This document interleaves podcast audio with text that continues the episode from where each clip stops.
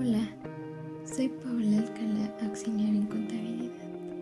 Esperando se encuentren muy bien, les doy la más cordial bienvenida a este podcast cuyo propósito es ayudar a orientar e informar a los pequeños negocios. El día de hoy abordaremos el tema del liderazgo y el líder. Como sabemos, el liderazgo empresarial es una capacidad que si bien muchas personas lo traen de forma innata, dependiendo de la personalidad del individuo, puede moldearse con el paso de los años y las experiencias, ya que si adquieres posiciones en el mundo de los negocios. Con la información adecuada, cualquier persona puede convertirse en un líder pero realmente muy pocos llegan a ser buenos líderes. Por ello, es importante que evoluciones y adquieras un provechoso liderazgo empresarial para que puedas tener buena ruta como cualquier emprendedor. Por eso hoy te doy 10 trucos para que practiques dentro de tu liderazgo empresarial y puedas llegar a ser un buen jefe y cabeza de tu empresa. El primero de ellos es que seas justo con las personas que te rodean, ya que muchas veces, por ser un líder, se cree que es la única persona que tiene autoridad y se vuelven autoritarios únicamente dando órdenes. Muchas veces incluso hacen suyos los logros de otras personas del trabajo empresarial y esto es muy equivocado ya que siempre debes de reconocer los éxitos de cada persona de tu equipo laboral y debes de ser justo con el trabajo que cada uno desempeña. Ser noble y justo genera un ambiente de trabajo mucho más armonioso. El segundo truco es aprender a controlarte a ti mismo antes que a los demás, ya que para que puedas ser un buen líder es necesario que primero sepas dirigirte a ti mismo, ya que si no, no podrás dominar a las demás personas. El tercero es tener una imaginación desbordante, ya que si careces de imaginación, puedes ser incapaz de generar planes de acción frente a los momentos críticos de tu empresa. Tienes que aprender a saber reaccionar de la manera más adecuada y más favorable en un tiempo prudente para que puedan planear junto con tu trabajo en equipo, resolver problemas ya que es una habilidad muy importante dentro de cada empresa. El cuarto es la cooperación y trabajo en equipo ya que un líder con éxito siempre fomentará la cooperación entre empleados y el trabajo en equipo. Esto es muy importante, ya que tú como líder puedes ser capaz de crear grandes cosas. Sin embargo, cuando se trabaja en equipo y se aportan las ideas de, cada integrante, pueden llegar a generarse mejores cosas. Muchas veces lo que no se entiende individualmente, si se trabaja en conjunto, llega a ser mucho más sencillo.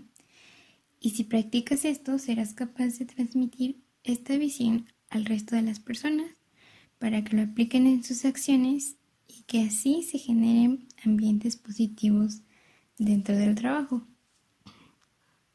El quinto es dejar de lado al egoísmo, ya que muchas veces como lo mencioné anteriormente, suelen las personas ser egoístas y otorgarse méritos de otros. Esto lo único que hace es generar rechazo y resentimiento en los empleados afectados a los cuales se les está dejando de lado su logro, ya que un buen líder nunca puede mostrar esta actitud y tiene que dar ejemplo a su equipo de trabajo para que realicen las mismas acciones. El sexto es que trates de mantener una buena actitud, ya que si practicas por alguna razón una actitud antipática o despectiva, no vas a conseguir el éxito como lo planeas, ya que esto quiere decir que no necesariamente debes de ser un líder, un líder gracioso, sino que tienes que caer bien dentro del equipo de tu trabajo teniendo carisma y personalidad, siempre con respeto, para que puedas ganarte la confianza de los empleados y así pueda funcionar todo de una manera más positiva. Tienes que tener y abrirte a la capacidad de entender sus problemas de cada uno de los integrantes de tu equipo laboral y tienes que mostrarte empático ante cualquier situación que ellos te hagan saber.